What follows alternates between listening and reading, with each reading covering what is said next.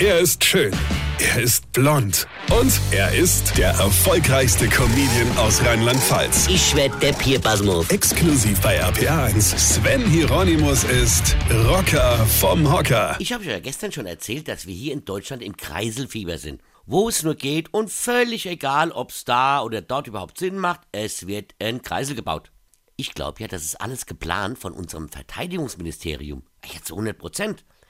Die haben sich nämlich gedacht, wenn wir schon keine Panzer haben, die fahren, keine Flugzeuge, die fliege und keine Hubschrauber, die Hubschrauber können, dann lasst uns überall Kreisel bauen. Denn wenn die Russen mal kommen, ja, die kommen ja mit ihren dicken Panzer niemals durch den Kreisel.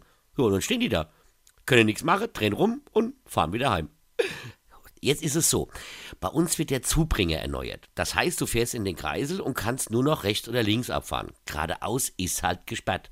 Und letzte Woche fahre ich an den Kreisel ran und denk, fuck, warum stehen die eigentlich da alle rum und warum geht's eigentlich nicht weiter? Dann sehe ich dann, was das Problem ist. Also, ein polnischer Kleinbusfahrer ist in den Kreisel eingefahren, wollte geradeaus, merkt, dass gesperrt ist und dann was macht man, wenn in einem Kreisel die Abfahrt nicht bekommen hat oder die Ausfahrt gesperrt ist oder sonst was? Na, was macht man da? Genau, man fährt nochmal im Kreis durch den Kreisel, weil dafür ist er ja da. Ich meine, ja, wenn man halt wüsste, was ein Kreisel ist, ja.